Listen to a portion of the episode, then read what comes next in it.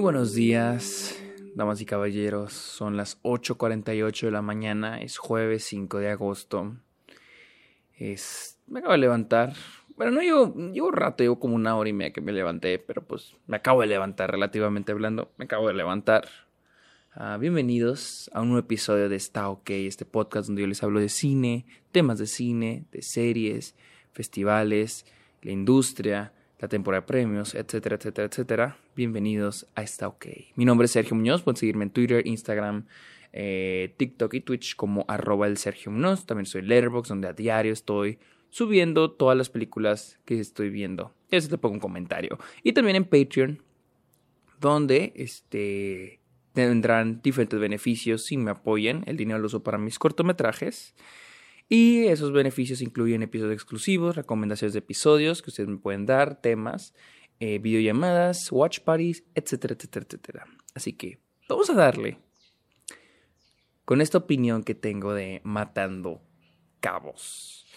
Y como siempre yo inicio mis, mis opiniones hablando de qué era lo que opinaba de la película. Era mi perspectiva de la película por lo general cuando se trata de una película que ya se estrenó. Siempre tenemos, siempre probablemente oímos hablar de esa película, alguien ya nos platicó de ella, pero nunca la vemos y tenemos una perspectiva eh, creada gracias a lo que habla la gente o lo que vemos en los medios o si la vimos en una lista. Con Matando Cabos sí es una película que yo recuerdo mucho cuando yo era chico, porque esta película creo que es del 2004. Eh, cuando era chico, del 2004, sí, yo verifiqué, del 2004. Cuando yo estaba más chico me acuerdo ver los pósters en, en los cines. Todavía, pues ya hace 17 años. Todavía me acuerdo. Pero dije, pues es una película para adultos y nunca la vi. Este, hasta hace unos años fue cuando este, yo veía los videos de, este de Christoph Raksinski, Raksinski, perdón si lo pronuncio mal, de Christoph, y vi que él era uno de los escritores. O sea, les digo, nunca más volví a hablar de esa película, o sea, nunca más escuchaba poquito de esa película, pero fue hasta que vi el video de Christoph que me di cuenta que él era uno de los escritores y era uno de los protagonistas. Entonces, pues me llamó la atención eh, vi su video de, de, cómo, de cómo fue hacer Matando Cabos, porque pues como saben yo quiero hacer cine. Y escucharlo hablar de Matando Cabos fue como que, ah, quiero ver cómo le hicieron. Y la neta fue algo, la neta escucharlo sí me inspiró porque, porque digo, fue como desde cero, con poquito, em, construyeron esta película. Y con una buena historia, un buen guion. Y dije, ah, qué chingón. O sea, vi su, su, su video. De hecho, se la recomendé. Creo que se la recomendé a Héctor. Se lo recomendé a otro amigo. Y le digo, güey, es que está bien chingona su historia. Porque se unió con un compa. Escribieron el guion. Está muy vergas. Y siempre quise ver Matando Cabos. Pero desafortunadamente nunca. No encontré. No tiene distribución en Blu-ray y DVD. Creo que está en DVD. Pero en Estados Unidos, donde yo vivo, está muy caro. Y luego no está en ninguna plataforma de streaming en Estados Unidos. Hasta que vine a México, Héctor dijo que vio la película en Blim. Entonces, este lunes grabamos el episodio del Club de los Amargados y él dijo que vio Matando Cabos, que le encantó. Y dije, güey, es que yo no la he visto y la quiero ver. Y me dijo, pues en la noche la vemos. Y dicho y hecho, vimos Matando Cabos. Y les voy a platicar de qué trata Matando Cabos. Es una, podemos decir que es una comedia negra, ¿sí? Una comedia negra de aventura. Esa es una película que transcurre en una noche completa. Y en la cual estos dos personajes que son el mudo y el jaque, interpretados por el jaque por Tony Dalton y el mudo por Christoph, este, terminan, podemos decir, podríamos decir que accidentalmente, este, secuestrando al jefe de, de creo que era de jaque, no sé si de los dos, pero terminan secuestrándolo, eh, a, Cabos, Oscar Cabos, por eso matando Cabos, interpretado por Pedro Armendariz Jr. Y de aquí esto va a desatar un chingo de, de malos entendidos, de acontecimientos, y todo transcurre en una noche. Creo que lo que más me gustó de esta película, híjole, está muy buena, la neta, me encantó la película, creo que lo que más me gustó fue la escritura de los personajes Creo que la escritura de los personajes está muy bien hecha. O sea, cada personaje tiene algo que contar. incluso los, los, los personajes que tienen, que no tienen ninguna, que no tienen un gran papel, o sea, no tienen, no son clave en la historia principal, tienden a ser muy memorables. Por ejemplo, este, el personaje de el Tony el caníbal. ¿Sí? Tienden a ser personajes muy llamativos, muy bien escritos. Creo que esta es una prueba de que a veces los personajes caricaturescos sí funcionan cuando están muy bien escritos. Y esta película lo comprueba. Este, también tenemos a, yo creo, el mejor personaje de la película, que es este, el Mascarita, o Rubén, no le digan Mascarita enfrente de él, interpretado por el gran Joaquín Cosio, que es excelente, excelente como el Mascarita. Eh, otro personaje que mezcla, siento yo, muy bien lo que es lo caricaturesco, pero también el, ¿cómo podemos decir? Lo en serio, ¿no? Tomarnos el personaje en serio. Siento que el personaje es muy bueno. Todos los personajes son muy buenos y están escritos. Creo que el único que no me encanta es Lula, la novia de, de Jaque, pero digo, no me arruina la película tampoco. Les digo, esta es una película que se siente, se siente como un rip-off, se siente una mezcla de un chingo de películas. De hecho, se siente como estas tres, tengo, es más, tengo cuatro, cuatro, tres películas y una serie. Se siente como, eh, primero que nada, esta, ¿cómo se llama? After Hours de Martin Scorsese, en la que este personaje, el personaje principal, pasa toda la noche, va creo que a una fiesta a Soho, en Nueva York, y toda la noche es un ir y venir de un lugar a otro, un chingo de malentendidos, se cruza con personajes que luego tienen relación con otros personajes, este, este cruce de historias y que todo transcurre en la noche. Todo se siente igual que After Hours. Y la neta, sí, sí, se siente así.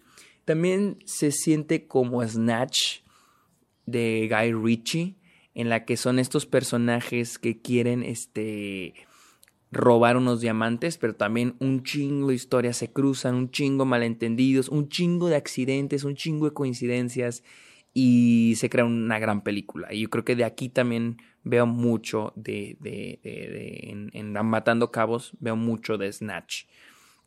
También la edición, algunas de las secuencias de acción, el, el, el cómo se muestran los flashbacks, etcétera, etcétera, etcétera. Porque un punto muy bueno en Matando Cabos es la, es la edición. Me gusta mucho la edición, la manera en que está editada, la manera en que nos va mostrando cada cosa la manera en que nos va mostrando las, las, las historias, el tiempo presente, también cómo nos va mostrando eh, los flashbacks. Porque hay flashbacks que están como flashbacks. Hay uno que está tipo cuando muestran al personaje Pedro Armendáriz a cabos con el, em, con el empleado de el, empleado del aseo que eran hermanos, que eran, que eran amigos más bien, que eran amigos y bueno, esa parte es más como una telenovela, pero cuando nos ponen el flashback de, de este, de, del mascarita, es como un documental. Entonces, creo que la edición es un punto muy fuerte para contar la historia de manera creativa. Es lo que siempre les he dicho, de que hay miles de maneras de contar una historia. Entonces hay que encontrar la mejor manera, la mejor manera, la, manera en que comunique no solo quién es el personaje, sino también el tono de la película y que se adecue a lo que estamos tratando. Y siento que con Matando Cabos lo hace muy bien. Y también siento que se parece mucho, en algunos momentos me recuerda mucho a Curb Your Enthusiasm, porque Curb Your Enthusiasm es esta serie de puros malos entendidos, donde el personaje Larry David al inicio, este, puede hacer algo que en el momento no tiene consecuencias, pero al final resulta en consecuencias catastróficas para el personaje Larry David. Aquí se ve eh, mucho de eso. No sé si se inspiraron, pero veo mucho de eso. Y finalmente un poquito de Pulp Fiction. Pulp Fiction, no tanto por las historias, simplemente porque Pulp Fiction también es un rip-off de películas. Y siento que aquí lo que hicieron es lo mismo que pasó con Tarantino. Tarantino, un fan del cine, que probablemente los escritores de la película, este, fans del cine, este, Tony Dalton, Alejandro Sano, este, Christoph este, Raksinski, fans del cine, agarraron referencias de lo que les gustaba, de aquellos guiños de películas que llegaron a ver en su juventud y las juntaron aquí para contar su historia.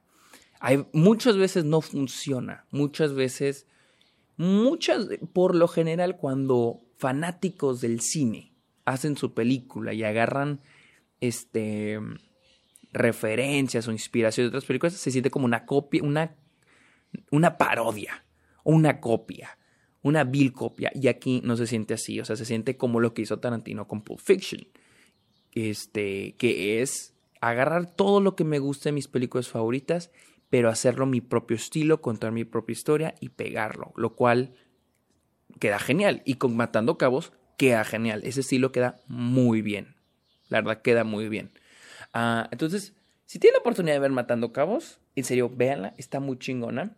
Y si pueden ver el video de Christoph, también véanlo, porque a todos aquellos que quieran estudiar cine quieran hacer, o quieran hacer películas, los va a inspirar mucho en el cómo se hacen las cosas, porque es una película muy chiquita, es una película muy, muy, muy chiquita, pero por lo que vi del video de Cristo, es una película que se hizo con muchas ganas y se ven las ganas, o sea, se ven las ganas de una buena película, en la dirección, en la escritura, en las actuaciones, o sea, se ven las ganas de hacer una buena película. A mí la verdad me encantó, sí me gustó muchísimo Matando Cabos, es una película muy divertida, por el hecho de que siempre está en movimiento, siempre están pasando cosas, siempre estamos viendo la historia de alguien y no te pierdes, porque a veces estamos con un personaje y luego después estamos con otros personajes. Entonces, como los personajes son muy son muy atractivos, todos los personajes son muy atractivos, la película nunca te saca. Siento que a veces cuando las películas se tratan de varios personajes, cuando no es no hay a veces no hay un sí, aquí sí tenemos dos protagonistas, pero los arcos argumentales siempre van a tener un cada personaje tiene su arco argumental importante, ¿no? Entonces cuando las películas tienden a ser así y, algún personaje no, no, no es llamativo o no está bien escrito, a veces cuando vamos a ese personaje, la película, bueno, nosotros mismos nos salimos de la película, nos aburrimos, no nos agarra. Y en cambio aquí con Matando Cabos, en todo momento, cada personaje eh, con el que estamos, queremos saber qué le va a pasar, ¿sabe? Queremos saber qué va a hacer. Y siento que lo más fuerte en la película, en este caso, es este los personajes, sin duda los personajes, pero también el qué les va pasando, eh, los twists, los turning points en el guion son muy fuertes, entonces también nos tienen agarrados de la, nos tienen agarrados del asiento. Entonces, si es una película muy divertida, nunca llega a estar aburrida en ningún momento. No, no siento yo que haya incongruencia, siento que queda muy bien. Este, pues obviamente mezcla lo real con lo caricaturesco. Y siento que es una buena combinación. A veces cuando la gente dice de que ah, está muy caricaturesco este personaje, a veces lo dicen como algo malo. Pero muchas veces cuando haces algo caricaturesco, eh, cuando haces algo caricaturesco y está bien escrito y está bien metido, funciona siento que funciona este, muy bien. Siento que, este Quentin Tarantino nos ha dado personajes caricaturescos que tienden a estar bien escritos, que tienden a estar muy bien mezclados con su propio mundo. Entonces, en este caso, siento que aquí hay personajes caricaturescos que funcionan porque están muy bien escritos y están muy, muy bien mezclados con la historia de la película. Y finalmente, ¿cuánto llevo de tiempo grabando esta madre? 13 minutos.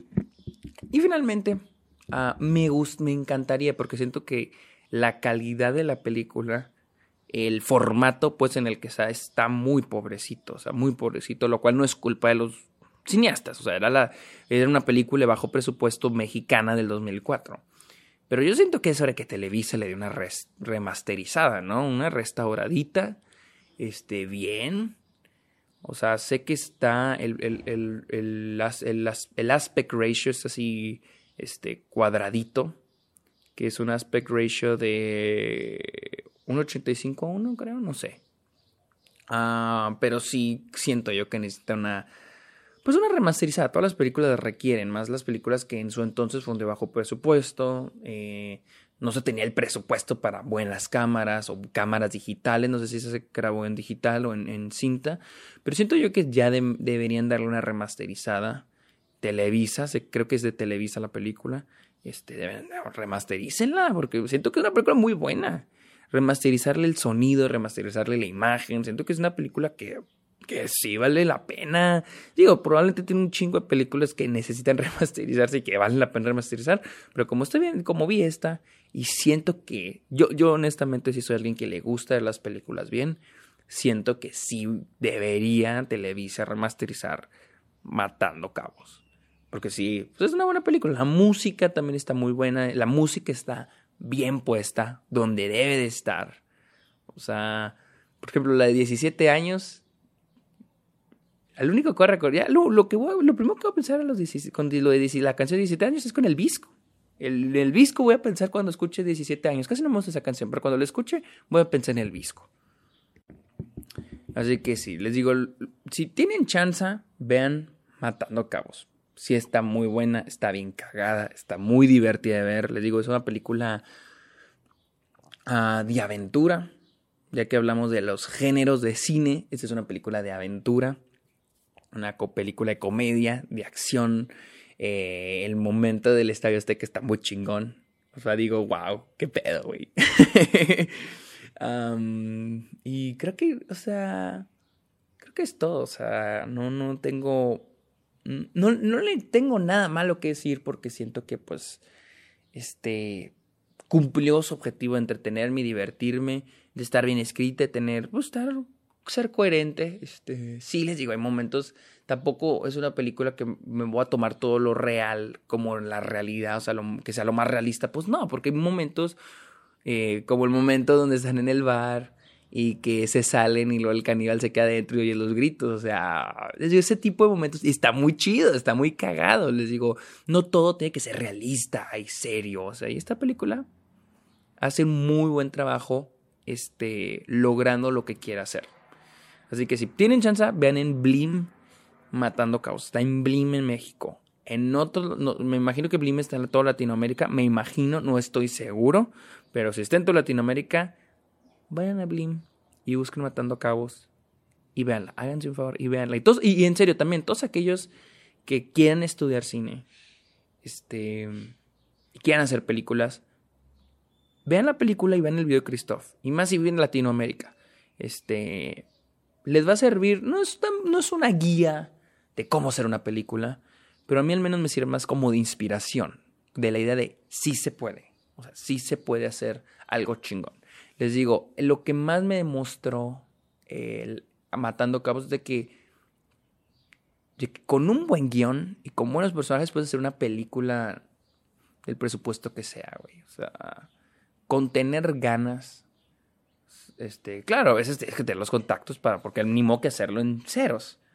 Pero a veces no necesitas, no este, millones de millones de dólares. O sea, puedes juntarte con un compa, escribir un buen guion y hacer un buen cortometraje. Pero si es cuestión de, de escribirlo bien y de hacerlo con ganas. Así que sí les recomiendo mucho a todos aquellos que quieren estudiar cine y que están en México, que están en Latinoamérica, que vean Matando Cabos. ¿sí? A veces sí es bueno ver películas francesas, películas italianas, eh, la ola francesa. Pero a veces está chido ver películas contemporáneas de nuestro cine y más cuando son independientes eh, y ponernos en los zapatos. Lo que les digo, cuando vean, eh, a veces me, dicen, ¿qué películas me recomiendas ver para saber más de cine? digo, pues ve, elige tus directores favoritos y ve sus primeras películas. Porque, porque ahorita tú y yo estamos jodidos, no tenemos nada. Y esos güeyes una vez no tuvieron nada. Entonces, ve esas películas, inspírate de ellas, qué tienen, qué tienen y cómo lo hicieron para lograrlo sin con poco dinero. Matando cabos es esa película. Una película bien dirigida, bien escrita, con poco dinero y ¿saben qué? Hecha en México. Así que vean Matando Cabos recuerden seguirme en Twitter e Instagram, estoy como arroba el Sergio Munoz, estoy en Twitch y en... ¿Dónde vergas estoy? En TikTok, como arroba el Sergio Munoz. También, este, ¿qué más? ¿Qué vergas más? Este, también soy Letterboxd, donde subo a diario las películas que veo. Y también les pido el favor que vayan a Apple Podcast y dejen un comentario en Está OK. Vayan, Está OK en Apple Podcast. No importa si lo escuchan ahí o si lo escuchan en Spotify. De todos modos, vayan a Apple Podcast busquen está ok y hasta mero, mero abajo dejen una opinión, un comentario. Eso me va a ayudar mucho. Y finalmente los invito a Patreon, donde ofrezco diferentes beneficios para todos ustedes. Así que, amigos, esta fue mi opinión de Matando Cabos, la cual sí les recomiendo un chingo ver. En serio, véanla. Bye.